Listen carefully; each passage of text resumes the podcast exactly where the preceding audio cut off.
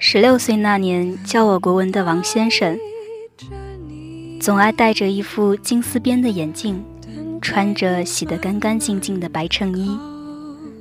白衬衣最热时只解一个扣，转过身去书写板书时，肩膀是好看的曲线。先生肩膀宽阔，脸却是极秀气的，才华横溢，满腹诗书。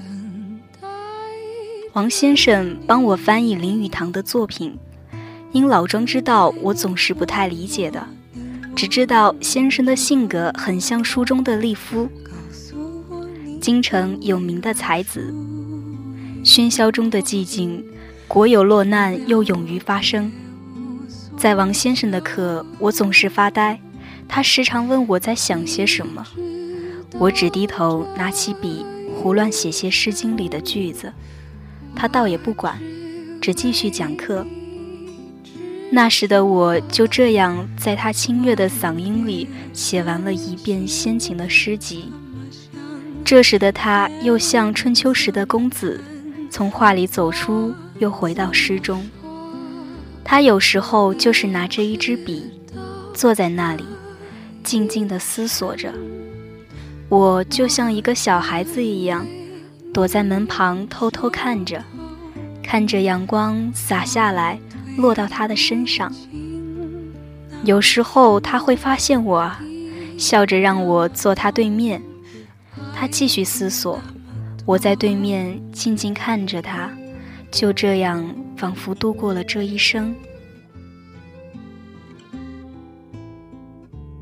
我那时年少，有些调皮。但也渐渐因为王先生爱做些少女的梦，我的国文成绩也算稳定，却始终写不出先生满意的文章来。先生问我为何，我说怕成绩太好就见不到你。他拍拍我的头说：“你算术也不好，我也可以教。”自此，我开始认真写文章。国文对于我来说，除了那些或晦涩。或优美的诗词文字，就是炎炎夏日里那一道清凉的薄荷音，驱散了酷暑带来的烦躁。以笔为音，描绘出一幅承载着文化记忆的恢宏画卷。那时得他一句称赞，便是莫大的动力。课上是他温文儒雅、谆谆教导；课下是他体贴入微、宛若挚友。那是特殊的年代。先生教导我，以老庄之道，得以在乱世明哲保身。然而他自己却用满腔热血参与爱国救亡运动，为报刊撰稿，动朗宣辟，幽隐必达，文风犀利。因为他的锋芒毕露，最后被当局者暗杀。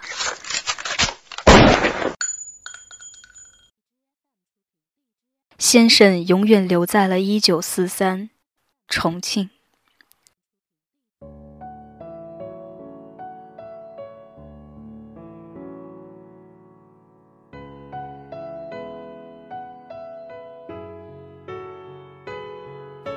后来我写文章，世人都说我的文字刀光剑影，横眉冷对千夫指，却不知那些温柔婉转、唇齿留香的字，我早已写过。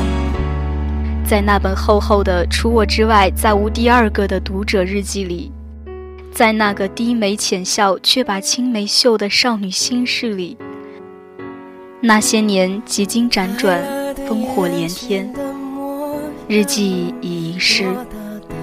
此去经年，我已垂垂老矣，然终身未嫁。先生可知我的心事？先生可知我的心事？先生即便知晓，也从未戳破过。几十年后，尘封的相册里能留存一张先生的老照片，偶在翻阅，也只能是轻描淡写那年浓烈却压抑的心事。王先生曾为我师友，也便没有什么遗憾。随麻痹的心逐渐远去我好想你好想你却不露痕迹。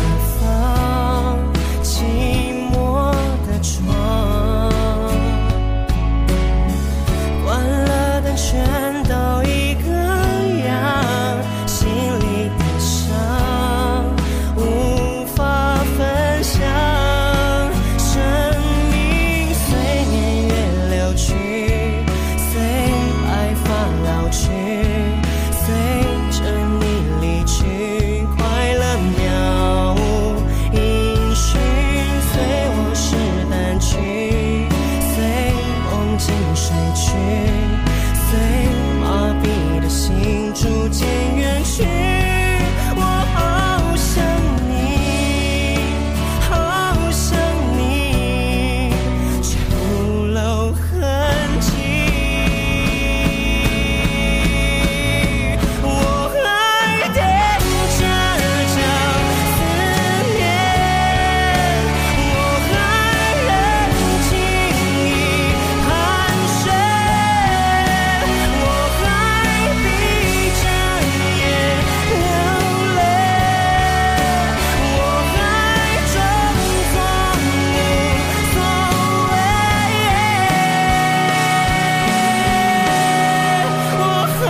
想你，好想你，却欺骗自己。